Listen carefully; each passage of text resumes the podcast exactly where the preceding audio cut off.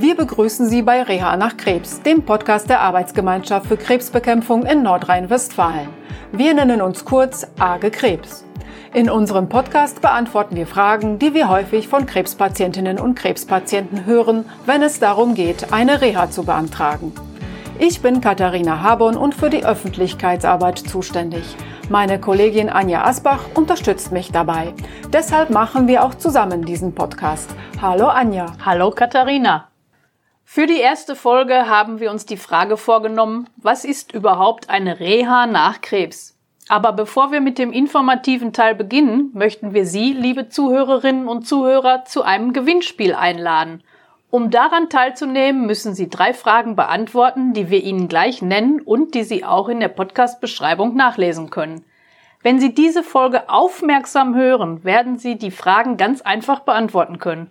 Am besten, Sie notieren sich die Antworten sofort. Was Sie anschließend tun müssen, um einen unserer neuen Coffee-to-Go-Becher zu gewinnen, das sagen wir Ihnen später. Jetzt lesen wir Ihnen die drei Fragen vor. Frage 1. Wann sollte Ihr Antrag auf onkologische Reha bei der AGE Krebs eingehen, damit Sie die Frist einhalten und Ihr Anspruch nicht erlischt? Frage 2. Wann kann eine weitere Reha oder Wiederholungsmaßnahme sinnvoll sein?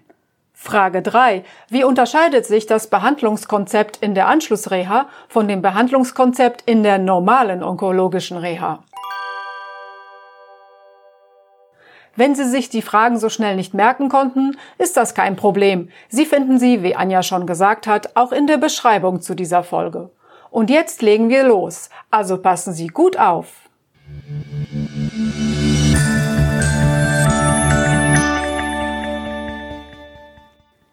Wir haben unserem Podcast ja den Titel Reha nach Krebs gegeben. Damit ist für uns beide alles klar. Aber können wir auch davon ausgehen, dass alle Zuhörerinnen und Zuhörer wissen, was mit Reha gemeint ist? Damit keine Missverständnisse entstehen, sollten wir den Begriff am Anfang vielleicht einmal erklären. Gut.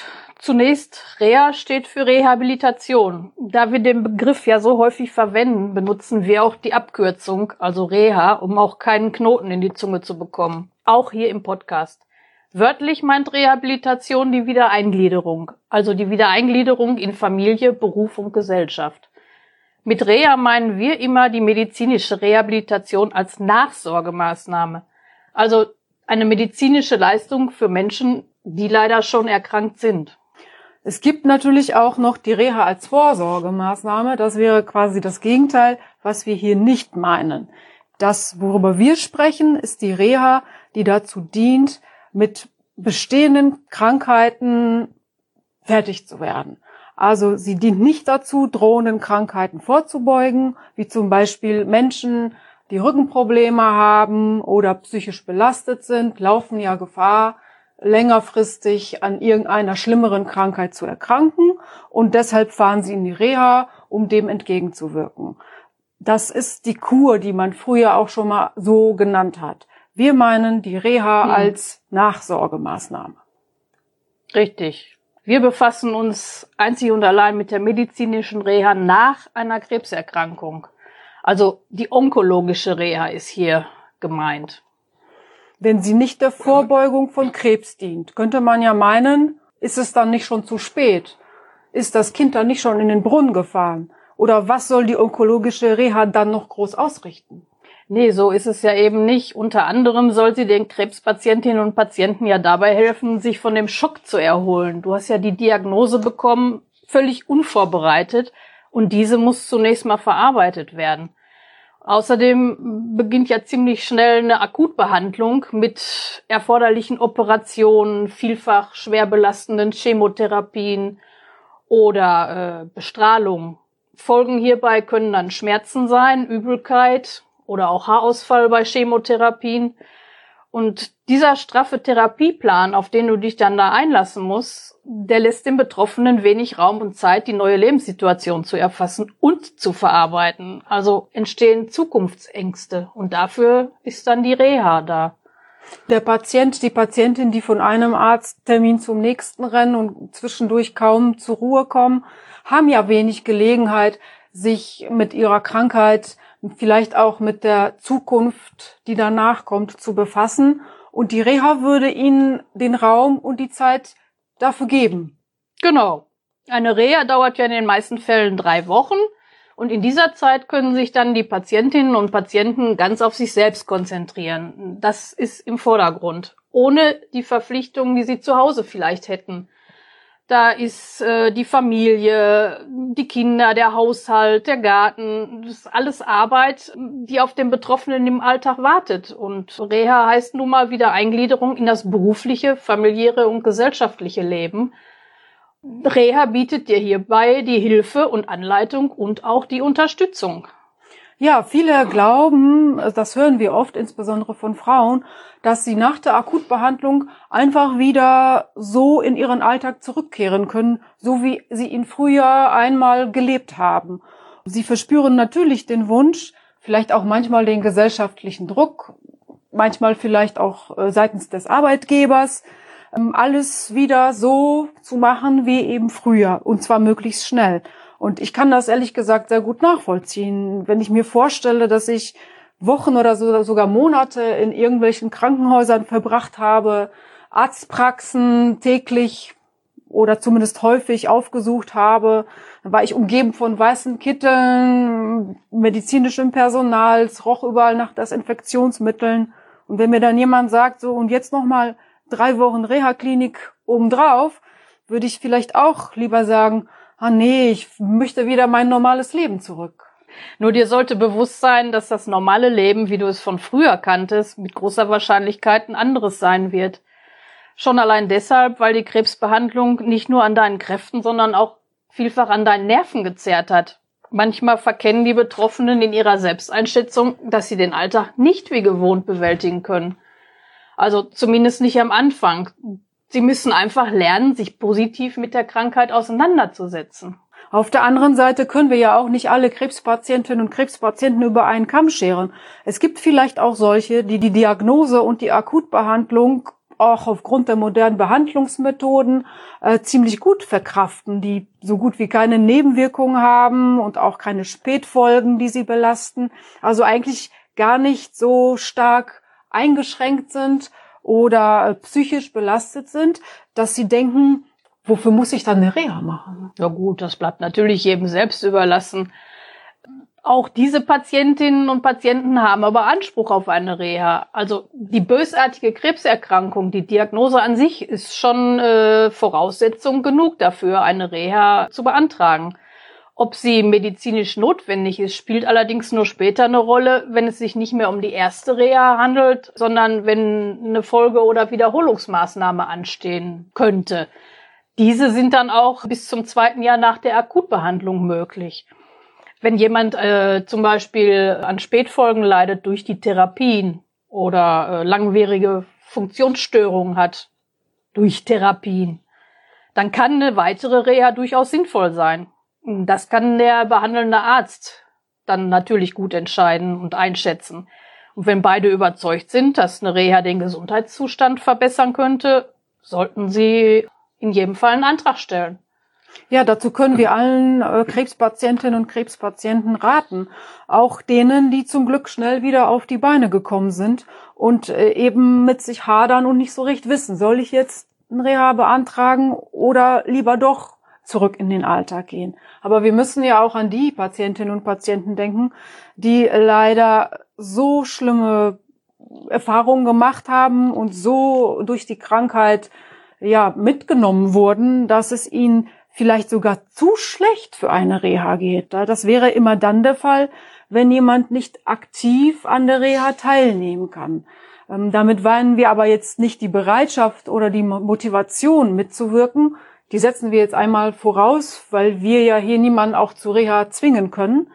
Damit meinen wir vielmehr, dass der Patient zum Beispiel geistig aufnahmefähig sein muss. Es gibt ja in der Reha Vorträge, Informationsveranstaltungen und denen muss man natürlich folgen können. Ne?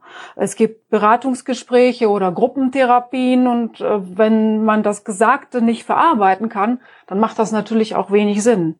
Auf der anderen Seite müssen Reha-Patientinnen und Patienten aber auch körperlich belastbar sein. Das ist halt anders als im Krankenhaus in so einer Reha-Einrichtung. Da muss man sich ohne fremde Hilfe waschen. Man muss die Wege zu den Therapieräumen, zum Speisesaal auch selbstständig zurücklegen. Man muss sich den Teller am Buffet selbst befüllen. Da gibt's ja kein, in Anführungsstrichen, Servicepersonal, das rund um die Uhr um einen herumwuselt und, äh, und hilft. Außerdem setzen wir voraus, dass die Patientinnen und Patienten alleine reisefähig sind. Also das heißt auf eigene Faust in der Reha auch anreisen. In der Regel erfolgt dies mit dem Zug, also mit öffentlichen Verkehrsmitteln oder aber auch mit dem eigenen Auto. Für die Abreise gilt natürlich das Gleiche. Und wenn jemand solche Strapazen eben noch nicht auf sich nehmen kann, kann er sich auch von jemandem fahren lassen. Wobei wir die Kosten nur für die Hin- und Rückfahrt übernehmen. Bei manchen Kliniken besteht auch die Möglichkeit eines Hohl- und Bringdienstes. Das heißt, du wirst dann mit dem Bullibus abgeholt, kann aber leider nur in einem begrenzten Umkreis eingesammelt werden. Also es funktioniert halt nicht überall bei, bei weiten Entfernungen. Aber diese Möglichkeit besteht. Ja, und natürlich gibt es zum Thema An- und Abreise und Fahrtkostenerstattung noch viel mehr zu sagen. Und das werden wir auch gerne tun, liebe Zuhörerinnen und Zuhörer. Wenn Sie das Thema besonders interessiert, dann schreiben Sie uns einfach. Wir gehen in den nächsten Folgen gerne auf Ihre besonderen Themenwünsche ausführlich ein. Aber nochmal zurück zur Reha-Fähigkeit, wie wir sie nennen äh, im Fachjargon. Da würde ich gerne noch einen Punkt ergänzen, der wichtig ist für Patientinnen und Patienten, die noch nicht fit genug sind für eine Reha. Die können sich nämlich bis zu einem Jahr Zeit für den Antrag nehmen. Das ist die Frist, die mitunter am wichtigsten ist. Ähm, wer diese Frist verpasst, hat keinen Anspruch mehr auf eine Reha und wenn er oder sie einen Antrag stellt, müssen wir diesen dann leider ablehnen. Ja gut, diese Frist ist natürlich auch für alle interessant, die nach der Akutbehandlung doch lieber erst nach Hause wollen und es sich später nochmal überlegen, ob sie eine Reha beantragen. Also nicht direkt im Anschluss in die Reha gehen. Also bitte, liebe Zuhörer, merken, der Reha-Antrag sollte rechtzeitig vor Ablauf eines Jahres nach der beendeten Akutbehandlung bei uns, bei der AG Krebs, eingehen. Du hast es gerade schon erwähnt. Äh, es gibt aber auch Patientinnen und Patienten, die möchten lieber direkt im Anschluss eine Reha machen. Die können oder wollen sich eben keine Zeit nehmen, bevor sie in die Reha fahren. Dafür haben sie natürlich unterschiedliche Gründe. Das sind auch gute Gründe. Mir fällt zum Beispiel ein, dass es Menschen sein könnten, bei denen der Krebs die Verdauungsorgane befallen hat. Wem der Magen ganz oder teilweise entfernt wurde, muss ja seine Ess- und Trinkgewohnheiten komplett umstellen. Und dafür brauchen die Betroffenen eben schnelle Anleitung. Vielleicht fallen dir ja auch noch andere Leute ein, für die das interessant wäre. Ja, das sind zum Beispiel die Kehlkopfoperierten. Also wer Schluckprobleme nach Kehlkopfentfernung hat, der benötigt eine angepasste Kost. Also dazu brauchen die Betroffenen auch eine schnelle Anleitung. Und die bekommen sie natürlich in der Reha. Dort stehen dann Fachleute zur Seite, zum Beispiel aus der Ernährungstherapie, mit denen sie alles in Ruhe besprechen und auch dann einüben können. Und auch wir hier bei der AG Krebs äh, haben eine Ernährungsberaterin im Team. Das ist unsere liebe Kollegin Nicole Masalski. Mhm. Und äh, sie hat sich als Diätassistentin für Onkologie fortgebildet, ist damit Expertin für solche Fragen jeder, der sich dafür interessiert, also für Ernährung bei Krebs, kann gerne unsere Broschüren zum Thema kostenlos bestellen. Die hat Nicole eben gemeinsam mit uns erarbeitet. Und ganz besonders freuen wir uns, dass sie sich bereit erklärt hat, in jeder unserer Podcast-Folgen auch Ernährungstipps zu geben. Und als besonders Schmankerl äh, bringt sie auch jedes Mal ein passendes Rezept mit, damit Sie, liebe Zuhörerinnen und Zuhörer, den Ernährungstipp sofort umsetzen können, zum Kochlöffel greifen, nachdem Sie den Podcast gehört haben. Ja, und einfach mal ausprobieren, ähm, wie der Tipp äh, umgesetzt werden kann. Aber äh, bevor wir mit Nicole sprechen, müssen wir noch darauf zurückkommen, was zu tun ist, wenn jemand wirklich schnell in die Reha muss oder möchte. Genau, für solche Menschen gibt's nämlich die sogenannte Anschlussrehabilitation oder eben Anschlussreha um den Knoten in der Zunge nicht zu bekommen. Äh, das ist eine Leistung, die früher auch Anschlussheilbehandlung genannt wurde und daher kommt auch die Abkürzung AHB, die heute noch viele benutzen. Wie der Name schon sagt, beginnt diese Reha unmittelbar im Anschluss an die Primärbehandlung, also meist zwei Wochen nach Entlassung aus dem Krankenhaus oder nach Ende der Chemotherapie oder aber vier Wochen nach der letzten Bestrahlung. Für die Anschlussreha muss man sich mit dem Antrag also ziemlich beeilen. Das Antragsverfahren ist ein anderes. Kürzere Frist ist der einzige Unterschied zur normalen onkologischen Reha. Was äh, die Patientinnen und Patienten in der Reha-Klinik allerdings erwartet, ist dasselbe. Also das ist völlig identisch. Der Inhalt ist der gleiche. Sie können sich sicher sein, dass für die Behandlungen und sonstigen Angebote, die Sie in der Reha-Klinik wahrnehmen können, es gar keine Rolle spielt, ob die Reha als Anschlussreha beantragt wurde äh, oder nicht. Es ist einfach identisch. Das Behandlungskonzept richtet sich einzig und allein nach dem Gesundheitszustand. Also, was belastet die erkrankte Person? Gibt es irgendwelche Einschränkungen, die der Krebs verursacht hat? Wie sieht es eventuell mit Nebenwirkungen und Spätfolgen der Therapie aus? Spielen vielleicht noch andere Erkrankungen eine Rolle, also Nebenbegleiterscheinungen? All das besprechen dann die Ärzte mit den Patientinnen und Patienten bei der Aufnahme. Zusammen wird ein Reha-Ziel festgelegt, also mit dem Arzt und dem Patienten. Es wird ein dementsprechender, ganz individueller Behandlungsplan erstellt und dann kann es auch schon losgehen. Ja, unter dem Behandlungsplan können sich viele, die noch nie eine Reha gemacht haben, vielleicht gar nicht so viel vorstellen. Können wir den Zuhörerinnen und Zuhörern vielleicht einen kleinen Vorgeschmack darauf geben, was in der Reha erwartet? Ja, das ist halt schwierig. Es ist individuell sehr unterschiedlich, wer welche Anwendungen bekommt. Die einen konzentrieren sich, wie schon gesagt, auf verträgliche Ernährung, andere bekommen psychologische Unterstützung und erlernen Entspannungstechniken. Viele wollen oder müssen sich sogar wieder mehr bewegen. Am besten die Zuhörerinnen schauen in unsere Broschüren, die wir mal aufgelegt haben. Eine wunderschöne Reihe mit dem Titel Das bietet mir die Reha. Da haben wir alle Behandlungsmethoden näher beschrieben. Also diese Broschüre gibt einen Einblick in den möglichen äh, Therapieplan beziehungsweise in die möglichen Therapien.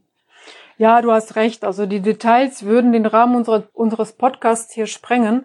Aber wir können festhalten, Reha orientiert sich sehr stark an den individuellen Bedarfen der erkrankten Personen und es gibt kein 0815-Schema für alle Patientinnen und Patienten, sondern man bespricht am Anfang bei der Aufnahme mit dem Arzt oder der Ärztin, was wichtig ist und welche Angebote und Therapien beitragen könnten, diese Reha-Ziele zu erreichen. Ja, ganz genau. Und es gibt sogar spezielle Formate für Familien, die von Krebs betroffen sind oder für Kinder, Jugendliche und auch für junge Erwachsene. Ja, das ist ein wichtiger Punkt, denn manche Patientinnen und Patienten haben auch Bedenken, in die Reha zu fahren, weil sie befürchten, rund um die Uhr von, von lauter erschöpften und niedergeschlagenen Leuten umgeben zu sein und über nichts anderes mehr sprechen zu können als über die Krankheit, die sie ja aber eigentlich so schnell wie möglich ad acta legen wollen, so übertrieben gesagt. Ne? Ist das eine Vorstellung, die realistisch ist? Ich würde sagen, das Gegenteil ist der Fall. Denn in der Reha trifft man auf unheimlich viele Gleichgesinnte. Die haben ja alle dasselbe Problem. Egal ob jung oder alt, ob in Rente oder berufstätig oder vielleicht noch Kinder. Die Betroffenen wollen alle die Krankheit hinter sich lassen und nach vorne blicken. Der Blick muss einfach nach vorne gerichtet werden. Man muss im Alltag möglichst wieder selbstständig zurechtkommen. Alle Leute wünschen sich ein langes, erfülltes Leben trotz des Krebses. Also das Ziel einer Reha ist immer, äh, die bestmögliche Lebensqualität zu erreichen. Für jeden Einzelnen. Mein Motto ist immer, je genauer die eigene Zielvorstellung ist und je größer die Motivation, desto besser ist letztendlich auch der Reha-Erfolg. Ja, ich würde sagen, das ist ein schönes Schlusswort für unsere erste Folge. Ähm, nehmen Sie, liebe Zuhörerinnen und Zuhörer, äh, gerne aus dieser Folge mit. Die Reha hilft, meine persönlichen Ziele zu erreichen. Und deshalb können wir hier, Anja und ich, nur dazu ermutigen, einen Antrag zu stellen und wie genau das geht und was es zu beachten gibt. Damit wollen wir uns dann in den nächsten Folgen unseres Podcasts näher beschäftigen. Genau. Egal auf welchem Weg Sie in die Reha kommen, wir wünschen Ihnen auf jeden Fall gute Besserung.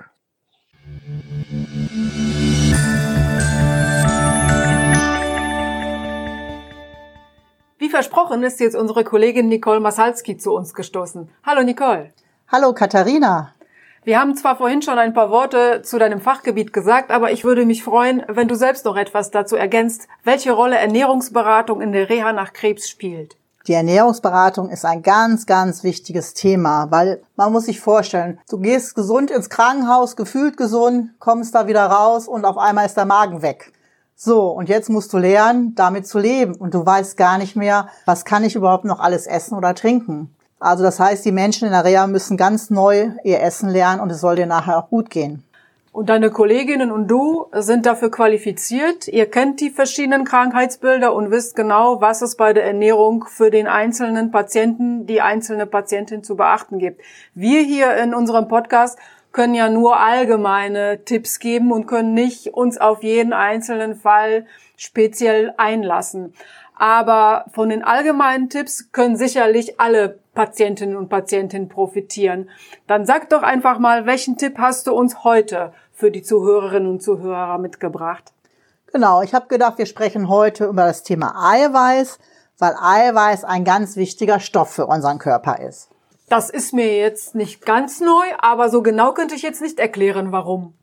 Eiweiß gehört zu den sogenannten Makronährstoffen oder Hauptnährstoffen genannt, wozu auch Fett und Kohlenhydrate gehören. Und davon brauchen wir jede Menge, weil der Körper es nicht selber herstellen kann. Wofür genau braucht unser Körper Eiweiß? Der Körper braucht Eiweiß um Bausteine, wie Ziegel für das Haus.